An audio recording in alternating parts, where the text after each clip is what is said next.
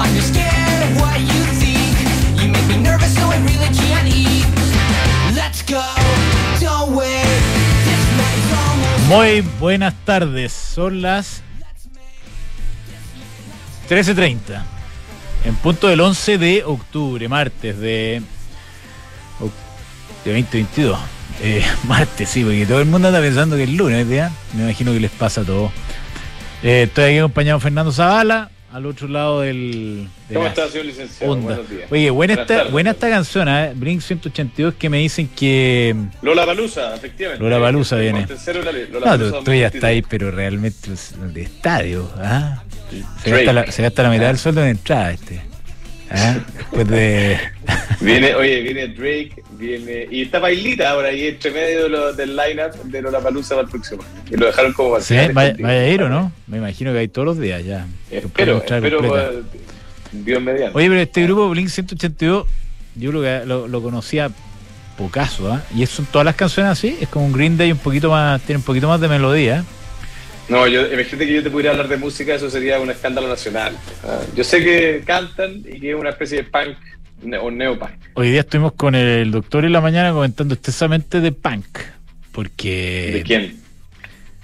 le comenté que había visto el fin de semana la, algunos capítulos de la serie de Sex Pistols. Y estaba, estaba bastante bueno. Fuerte sí, ¿eh? Estaba más loco. Más locos que el doctor, o sea, olvídate. Eh, Más loco el dato, ya. realmente, Oye, eh, eh, o sea, hacían honor a su a su anarquismo y su sus ¿Eso locuras. está en Netflix, esa serie? Está en Star Plus. Star Plus. Siempre Star yo le digo Stars, es Star Plus. Plus. muy buena. Oye, lo, rebotaron los índices respecto a lo que teníamos en la mañana, que se veían bastante mal. Sí, afuera, afuera. y el dólar cayó acá. Algo, algo cambió la temperatura del mercado. Yo no, no he encontrado nada muy concreto. Quizás Arturo Curse, que nos va a comentar después, nos, nos puede dar algunas luces, pero el mercado está tiene un, no digamos que un rebote fuerte, pero por lo menos están en verde, incluso el Dow Jones más de 1% al alza. Y el dólar se cayó firme a 9.2350. Eh, Sí. Después de estar a casi 9 cua- 9.42 en la mañana. Está volátil el dólar, está, está en una ciencia difícil. ¿ah? Para perder mucha plata, papá. Oye, me dices que se escucha mal. Eh, ¿Tú me escucháis mal? ¿Es verdad o no? No, yo no te escucho mal. Yo no sé Yo te, escu- si yo te escucho bien a ti, por eso te pregunto. de- sería difícil que yo me escuchara mal, porque ya se- te- te- estoy acá. O sea, sería mucho. muy- Imagina- sería muy grave. imagínate, imagínate. Sería- muy grave. Oye, eh, te quiero plantear do- dos pequeños temas. Uno, hoy día en la mañana una columna de Felipe Larraín con Guillermo Taile. La, donde- la comentamos. Sí, sí, yo sé que la comentaron, creo que es bueno repetirla, o sea, repetir el comentario. El mercado de capitales chileno está bajo estrés importante y el mercado de capitales no es una cosa abstracta como de, de alguna oficina en el sector oriente de Santiago, sino que es lo que permite que muchas personas puedan acceder a una casa, a un auto, a un viaje, eh, a una segunda vivienda en algunos casos, eh, a hacer una inversión, a tener un negocio, un emprendimiento. En el fondo es lo que es como la, la sangre que le da vida al ecosistema de, de la economía de la economía nacional e internacional también. Y hoy día este mercado capital está bajo asedio, está eh, muy golpeado. Y lo que plantea Felipe Larraín y Guillermo Tagle es que la nueva reforma tributaria como que es un, ellos hablan de un exocet, un misil debajo de la línea de flotación para terminar de destruir este mercado capital. Es que a todo esto es como la, era como la gran excepción de Chile frente Sí. al resto de Latinoamérica. ¿ah? Que aquí teníamos un Efectivamente. mercado capitales. Oye, yo con todo el cariño hacia los amigos brasileños, ni en Brasil habían un mercado de eh, créditos hipotecarios tan profundo como con respecto a la economía como lo que había en Chile. Eh, ¿Para qué hablar de colocaciones de bonos, IPO, etcétera? Y éramos una, una excepción. Ahora, lamentablemente, hay gente que está empe- empecinada en destruir esto y, creo que, mm, que estamos cerca de, estar en un terreno sin retorno. ¿ah? Sí, bueno, tanto se habló y era como un proyecto que tenía harto sentido el hacer de Chile un centro financiero para Latinoamérica, como un Suiza, algo como lo que ha terminado siendo Uruguay y en algunos sentidos incluso Paraguay. Pero Claro. para eso tenéis que Claro. tener eh, reglas claras y... Infraestructura legal. Oye, O sea, día ¿Quién, un- quién- un- quién- quién decía el otro día que un inversionista internacional le dijo, no, si en Chile a- alguien hablando de Chile decía, no, si nosotros somos un país serio, con reglas claras. Decía, sí, viejo, me han cambiado el sistema tributario cuatro veces desde 2014. Claro. Luego quieren cambiar de nuevo. Y además, eh, quienes quisieron cambiar la constitución, cambiar todo. Entonces, ¿qué estabilidad? Si no hablemos de lo que era, hablemos de lo que es. Oye, hoy día en la mañana hubo un seminario en la Universidad Adolfo Ibáñez donde, donde se plantea este el tema de la reforma tributaria y hay varios economistas y a mí me llama la atención la frase como titulada de que esta reforma tributaria que inicialmente iba a recaudar 4,6% del PIB, después se ajustó a algo así como 3,7 por ahí. Y hoy día, eh, Sergio, o sea, perdón, Alejandro Mico, eh, que ex fue subsecretario de Hacienda en su minuto, economista, dice, recaudar dos puntos sería un milagro. O sea, en el fondo de esta cuestión, que puede ser un misil bajo la línea de flotación del sistema tributario, más encima no va a recaudar nada, eh, o muy poco. de Bueno, sí, para- para- el- el- contigo lo comentamos el lunes, ¿no? Que de repente hay cosas como el sistema desintegrado, o dual le dicen ahora, ¿no? Es, ponte tú, 0,0... Que nadie, nadie me ha entendido el enredo que... 0,0015 del PIB. Eh, entonces tú decís, vale la pena eh, de sacarle el corazón a un sistema para reemplazárselo por otro que no sabemos cómo va a funcionar. Ah, más bien, si, si funciona, se recauda, creo que eran menos de 4 puntos del total de la deuda. Yo no lo entiendo, no, no lo entiendo. No, juro, no, no lo entiendo. Oye, y otra cosa que está empezando a sonar como cosa curiosa es que, y esto circuló el fin de semana, es que de- después de la implementación de la pensión garantizada universal y que entró en, digamos, en, en- en vigencia y que se está empezando a pagar, aunque con algunos problemas operacionales más o menos severos, pero se está empezando a pagar. Como que ha quedado medio extemporáneo el argumento de que había que mm, mejorar las tasas de reemplazo, ¿ah? el concepto que, que funciona cuando uno habla de pensiones. Pues hoy día, si- y esto hay una, una columna el fin de semana eh, bien, bien interesante, donde si uno analiza un sueldo de 600 mil pesos, la tasa de reemplazo es como el 85%. Eh, eh, esto es sumando la pensión garantizada universal, ¿ah? el efecto. Ah. Entonces yo creo que eh, de- definitivamente el gobierno tiene que mm, eh, plan- replantearse qué quiere hacer con la reforma, la reforma de pensiones, ¿ah? porque no vaya a ser que, que estemos eh, apuntando en la dirección de un problema que ya no existe o que está más, más eh, re- que es más reducido, digamos, no es que no exista. Hay mucho que revisar ahí. Oye, ¿te parece si vamos a las menciones? Porque tenemos a nuestro primer invitado ya casi esperando. Pero antes las menciones, espérame. Hagamos un par. Ah, no, vamos con el, con el pantallazo. Entonces me, me retracto. Arturo Curse. Ahí está, senior de Alfredo Cruz y compañía. El otro día estuve con la gente de Alfredo Cruz, entre paréntesis, Arturo, ¿cómo te va? ¿Qué tal? ¿Qué Fernando. ¿Cómo están? ¿Bien y tú? Muy bien, ¿y tú? Perfecto, Sí, muy simpático, muy agradable. exactamente.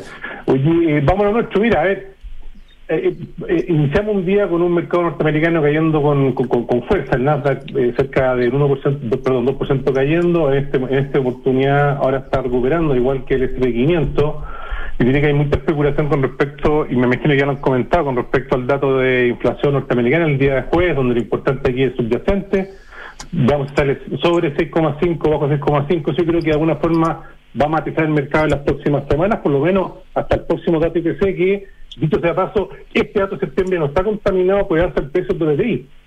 Y ya sí el dato de octubre podría estar contaminado, porque el DTI ha subido casi un 15% desde, desde, desde, desde fin de septiembre, por lo tanto, eso de alguna forma podría quedar inflación hacia adelante, no hoy día, y eso da la oportunidad de que el mercado pueda corregir un punto, ¿de acuerdo?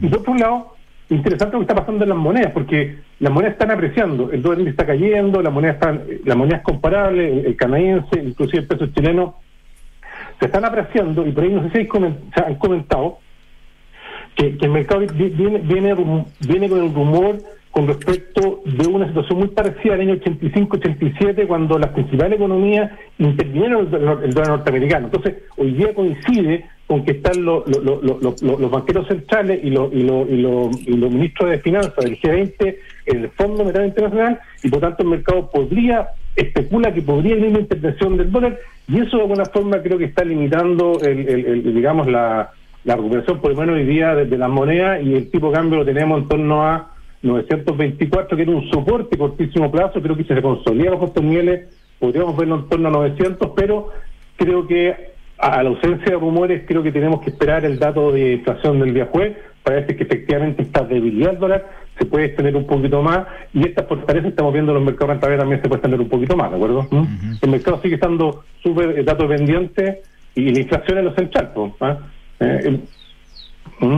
Sí. Después tenemos, pues, y después está bueno está lo, de mañana el Banco Central chileno que no creo que tenga un efecto importante sobre el precio del tipo de cambio pero sí creo que el, el- el IPC que tuvimos que estuvo bajo lo esperado sí eventualmente podría ser una muy buena señal con respecto a que ya estamos controlando un poco la inflación y eso y eso por efecto la expectativa de seguir subiendo los intereses del Banco Central baja un poco y eso tal vez de alguna forma te está firmando hoy día el, el peso chileno, ¿de acuerdo? Pero pero esperando, pero de todas maneras esperemos el, el jueves y ahí vamos a tener mayor claridad. ¿no?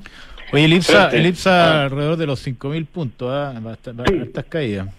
Sí, el IPSA está- eh, eh, esto es un soporte técnico, 5.000 puntos, era un soporte técnico y yo creo que el objetivo más importante desde que viene cayendo, pero eh, las perspectivas para el mercado local creo que no son positivas, creo que lo que vimos el IPSA hacia, hacia arriba fue la, la, la expectativa que tenía de recuperación, pero a mí me da la impresión que podemos ver eh, un mercado local cayendo con más fuerza en los próximos meses porque eh, la verdad es que uno los datos macro nos están dando y por otro lado estamos viendo que el gobierno lo que hace cierto es desincentivar la inversión privada y sin, sin inversión amigo mío no es crecimiento sin crecimiento bueno difícilmente digamos vamos a ver un, un- vamos a ver que mejore el programa Nos así despedimos. que Clarísimo. Ya, pues Arturo, eso mi estimado un pues. abrazo. Cuídate, ¿ah? chao Oye, eh, licenciado, se nos olvidó comentar una noticia importante. Hace un ratito se comunicó que el Departamento de el Trabajo en Estados Unidos habría publicado una- un documento donde delinea eh, un cambio en el estatus de los de las personas que trabajan en eh, aplicaciones como Uber y Sí, lo vi, otras. lo vi. Y mm, las, eh, de- en el fondo las nuevas reglas básicamente harían que las compañías tengan que reclasificar a estas personas como empleados de la empresa. Sí. ¿Eso a Eh, nivel federal o, o en algún estado en particular? No, no, no, esto, a nivel, eh, esto es el, el gobierno federal, eh, la administración de Joe Biden.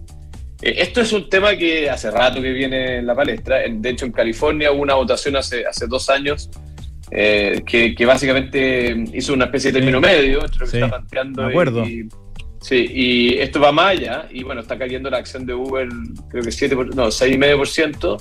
La acción de Lyft es lo mismo, 6,9%, 7%. Y DoorDash también 3% abajo, que son eh, obviamente las más afectadas. Como le dicen los gringos, la gig economy. Se ve el La gig economy, yes, yes. Entonces, está complicado el panorama por ahí para las aplicaciones, porque claro, de repente hay algunos, algu- eh, algunos de esos negocios no se sostienen con costos laborales como de empleado, digamos. Hay toda una argumentación que tienen ellos como a justificar la situación. Pero bueno, habrá que ir viendo cómo va eso. Oye, te comento entonces las menciones. Eh, PwC, disrupción tecnológica, cambio climático, modificaciones geopolíticas. Eso es de New Equation, eh, que es el- más bien el escenario en que se desarrolla esta lógica de New Equation, que es mirar los negocios desde una perspectiva multidisciplinaria. PwC lo puede ayudar a enfrentar estos problemas complejos y transformar los negocios. Es tiempo de pagar menos impuestos. Invierta usted desde 1990 UF en oficina en Providencia y aproveche hoy el beneficio tributario de apreciación instantánea. Todo esto otra vez eh, lo puede encontrar en both.cl. Esto es B-O-T-H.cl. Si usted quiere arrendar un vehículo y quiere tener una experiencia que no tiene parangones, ni en Chile ni fuera de Chile, que yo conozca, eh, entra a Conorrent y ocupa el e-check de Conorrent. Lo único que tiene que hacer es registrarse como cliente, registrar su tarjeta de crédito y pasa directo a buscar su auto sin necesidad de perder tiempo en el en el eh, counter ahí en los aeropuertos, etcétera. Pruébelo, imposible más rápido. Se va directo a lo que tenga que hacer. Econorrent Car Rental, mejor tarifa, mejor servicio. Oye, el mundo encontré- del vino- Me encontré con el, eh, uno de los eh, fundadores de Econorrent el fin de semana. No le comenté hoy día, Cristian. Sí, muchos saludos. Oye, el mundo del vino esta semana nos presenta la nueva línea Specialty Series de Chateau Los Boldos. ¿Te llegó? Eh, de- de- sí, claro, espectacular. Mira, son tres vinos eh, lo- los que estamos eh, probando esta semana. Dos de ellos tienen un origen portugués, elaborados con una cepa que se llama Turiga, Sí, que es un tinto y un dry rosé. Los probé los dos el fin de semana, muy bueno. muy bueno. Y además hay un- uno tercero que es un friuliano, eh, que la barra viene de Italia, eh, que también es extraordinario. Eh, Chatelo Osvaldo obviamente tiene toda una trayectoria, creo que no es necesario ahondar sobre eso. Eh, pero bueno, el mundo del vino, un mundo de pasión por el vino. Extraordinario. Y si usted quiere eh, ahorrar para un auto, para comprarse una casa, para estudiar en el extranjero, puede empezar a hacerlo desde ya. Cúmplelo invirtiendo con tu app Santander en la sección objetivo. Usted entra a la app de Santander y puede ir ahorrando ahí directamente. Más información en santander.cl, Santander tu banco. Y a veces para crear grandes historias hay que comenzar con nuevas experiencias. Hoy el diseño se une a la excelencia con el New Peugeot 308, que combina una experiencia de conducción única con un look cautivador que no deja indiferente a nadie. Bienvenido a la experiencia 308, el New Peugeot 308 Unique Sensations. Descúbrelo en peugeot.cl.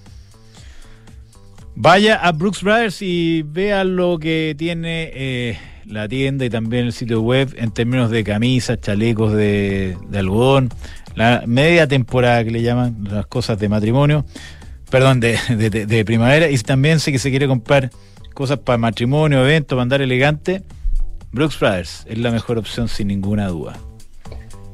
Te puede pagar en restaurantes y en otro tipo de tiendas con un código QR sin tocar dinero ni máquina. Generalmente está el código QR pegado al lado de la caja. Eh, usted abre su app, Mercado Pago, y listo. ¡pup!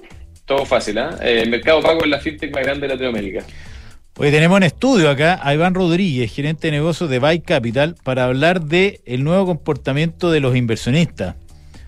¿Qué es lo que está pasando a nivel de otros países en la región, en Brasil, en Uruguay, etcétera? ¿Cómo te va, Iván? Muy bien, Fernando. Gracias por invitarte a tu programa. Perfecto. Aquí estoy yo. Fernando ese, yo soy Gonzalo. Oh, Gonzalo, Ah, sí, disculpa. no, disculpa. Aquí estoy yo, es sí. mucho más importante él que yo, así que No, no está muy bien saludado. Oye, eh, Iván, cuéntanos un poco qué es lo que están viendo ustedes en términos de perfil de inversionista a, a nivel eh, de Chile y a nivel latinoamericano. Fíjate, Gonzalo, a nivel de Chile y a nivel latinoamericano estamos viendo mucho apetito por invertir en el sector inmobiliario de los Estados Unidos, en particular la Florida. Está viendo mucho apetito. Esto se debe, yo pienso, en parte a la situación de incertidumbre política que está ocurriendo en algunos países como Colombia, Perú, el mismo Chile. Entonces, bueno, ahí básicamente la gente quiere diversificar, tener parte de su capital en dólares respaldado por un activo inmobiliario. Entonces vemos bastante interés y por eso estamos viniendo ahorita a, Chile. Cuéntanos un poco de Buy Capital, qué es lo que hacen ustedes y, y después eh, vamos viendo más detalles de- del tipo de cosas que se pueden hacer. Sí, fíjate, Buy Capital somos básicamente dos cosas. Somos una desarrolladora inmobiliaria. Como desarrolladores inmobiliarios nos especializamos en desarrollos residenciales, desarrollos comerciales hoteleros y desarrollos de uso mixto que tienen una parte comercial y una parte residencial. Pero somos también un fondo de capital privado porque capitalizamos parcialmente los proyectos donde participamos, los capitalizamos con capital propio, con deuda y con capital de inversores privados. Entonces tenemos un fondo de capital privado que, digamos, levanta capital para, para inyectarlo a estos proyectos que, en los que, que hacemos, ¿no? Entonces, en Oye, el fondo desarrollan y, y también eh, administran activos de, de inversionistas interesados en, en participar de esos proyectos. Correcto, si administramos activos de inversionistas, los aplicamos a proyectos de terceros y ahora sobre todo a proyectos propios, Perfecto. proyectos Te inmobiliarios. preguntaba, Iván, ¿cómo ha sido la evolución de lo que ustedes han visto desde inversionistas chilenos? Porque eh, llamó mucho la atención un artículo aparecido en un medio bastante popular hace, yo diría, hace unos dos meses, Sí. donde, donde mostraban que este tema de invertir en departamentos en, en la Florida, por ejemplo, era algo bastante eh, expandido e incluso habían eh, inversionistas bastante pequeños que estaban llevando sus sus negocios para allá. ¿Cómo lo han visto ustedes? Sí, definitivamente el apetito por invertir en la Florida y en general en los Estados Unidos en el sector inmobiliario está siendo muy grande y va desde inversores pequeños a inversores profesionales grandes. Entonces, nosotros en particular no estamos ofreciendo propiedades, nosotros ofrecemos ser parte de la desarrolladora, ser accionistas de la empresa desarrolladora y como tal, pues recibir un, un interés anual más una distribución de beneficios a la salida. Pero sí, en el sector inmobiliario hay muchísimo interés desde el pequeño, grande, profesional, no hay duda. Oye, eh, dime una cosa, ¿qué, eh, ¿cuántos proyectos eh, han estado involucrados ustedes? ¿En qué estados? ¿Cuáles son las características que tienen y que tienen y cómo les ha ido también en, en- en esos proyectos? Sí, nosotros estamos activos en la Florida desde el año 2010. Tenemos 12 años activos, hemos participado en más de, de 8 proyectos y, como te digo, la gran mayoría en el estado de la Florida, en el sureste de la Florida, la gran mayoría, y han sido edificios residenciales y hoteles. Hoteles boutique, hoteles de 120, 110 habitaciones, ese, ese, ese tamaño, edificios Oye, residenciales. Iván, Iván, eh, eh, ¿cuánto hay de cierto tú que conoces el mercado eh, de que eh, la Florida está, vivió un boom de precio, pero ese boom se ha tendido a, a estabilizar y hoy día hay algunos que plantean de que, de que digamos, terminó la alza fuerte de precios que hubo en los últimos años? ¿Cómo, cómo lo Sí, ven ustedes? Yo lo interpreto como totalmente correcto, o sea, en el año, de- digamos, por efecto pandemia, 2020, 2021 y 2021, 2022, los precios eh, eh, subieron de una manera bastante considerable, o sea, 2020, 2021 casi un 25%, igual 2021, 2022 hemos subido casi un 50% en, en dos años, es algo lógicamente que no es sostenible y es algo que se va a moderar y que ya se está moderando, ya está bajando la demanda y ya, digamos, la velocidad de subida de precio está bajando y tiene que estabilizarse. No veo que ocurra una crisis, no veo que ocurra una crisis como ocurrió en el año 2008-2010, porque esa fue una, una subida de precios estimulada por crédito fácil. En este caso, muchas de las compras son efectivo, no es una, no es una subida de precios subida por crédito fácil, es una subida eh, de precios debido a demanda real y sobre todo demanda local de California, de Nueva York, de Estados ricos, que la gente se está transfiriendo a la Florida. Entonces, definitivamente se tiene que moderar, no hay duda, pero no veo que vaya a haber una, una crisis como ocurrió en 2008-2010. Ujú. Y en ese sentido, los inversionistas aquí pueden aspirar en términos de retorno en caso de participar en propiedades, en negocio de propiedades como este que ustedes están planteando. Fíjense, digamos, el, el que compra una propiedad eh, básicamente tiene dos fuentes de beneficios. La apreciación que puede tener la propiedad, que ahora debería moderarse, debería ser alrededor de, de un 3%, 2% anual, pienso yo, moderándose, más realista. Y luego tiene el beneficio de la rentabilidad que le puede sacar. ¿no? Una propiedad, si se renta a renta anual, se le puede sacar después de pagar todos los gastos, quizás un 2, un 3%. Si se renta con renta temporal por Airbnb, por día, por semanas, por fines de semana, se le puede sacar un 7, un 8, un 9. Pero Neto. como le digo, ese no es, no es nuestro negocio. Tenemos también un poco eso, pero nuestro negocio es invitar a los inversionistas a participar como accionistas de una empresa desarrolladora y como tal se le paga un beneficio anual, una cantidad anual y luego a la salida, cuando se vende el proyecto, se le devuelve el capital y se le da una distribución de beneficios. Entonces los beneficios pueden ser mayores y además no tienen, digamos, dolores de cabeza de gestión, no tiene gestión, a, a- diferencia de una propiedad que hay que gestionarla. Ok. Buenísimo. ¿Alguna cosa más, Fernando? ¿O estamos Yo me- bien? a mí me queda muy claro, estimado. Muchas gracias, Don Iván. Buenísimo, Iván. Muchas gracias por, eh, por esta conversación. Nos queda un par de menciones. Muchas gracias, un par de menciones. Sí. Muchas gracias. Mucha suerte en su paso por Chile. ¿eh? Muchas gracias. Adiós. Oye, eh, nos falta Almagro, justamente. Perdón, no, Ducati. Ducati.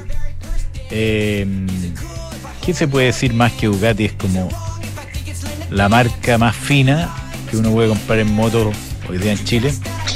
Eh, calidad aprobada. La multistrada de 2S ya está acá. Vaya a verlos a Avenida Las Condes 11.412. Y ver lo que tienen por ahí. Pruébela. Sí. Es un software integral de gestión de personas que te permite llevar la felicidad de tus colaboradores al siguiente nivel, automatizando todos los procesos administrativos en un mismo lugar. Súmate a la experiencia Book y crea un lugar de trabajo más feliz. Visítalos en belargabuca.cl. Y hablando de desarrolladores inmobiliarios de calidad, Almagro son los mejores. Nosotros los conocemos desde hace, Definitivamente. hace 15 años. Podemos dar fe del éxito de sus proyectos, la apreciación que han tenido y los precios de arriendo que se les puede sacar a los departamentos de Almagro que son definitivamente superiores a todos los comparables. Bueno, nos despedimos entonces para dejarlos con eh, Santiago Adicto. Mucha suerte en este día lunes martes que estamos viviendo. hoy Martes, día. lunes. ¿eh? Lunes, martes, 11 martes, lunes. de octubre. Muchas gracias. Chao.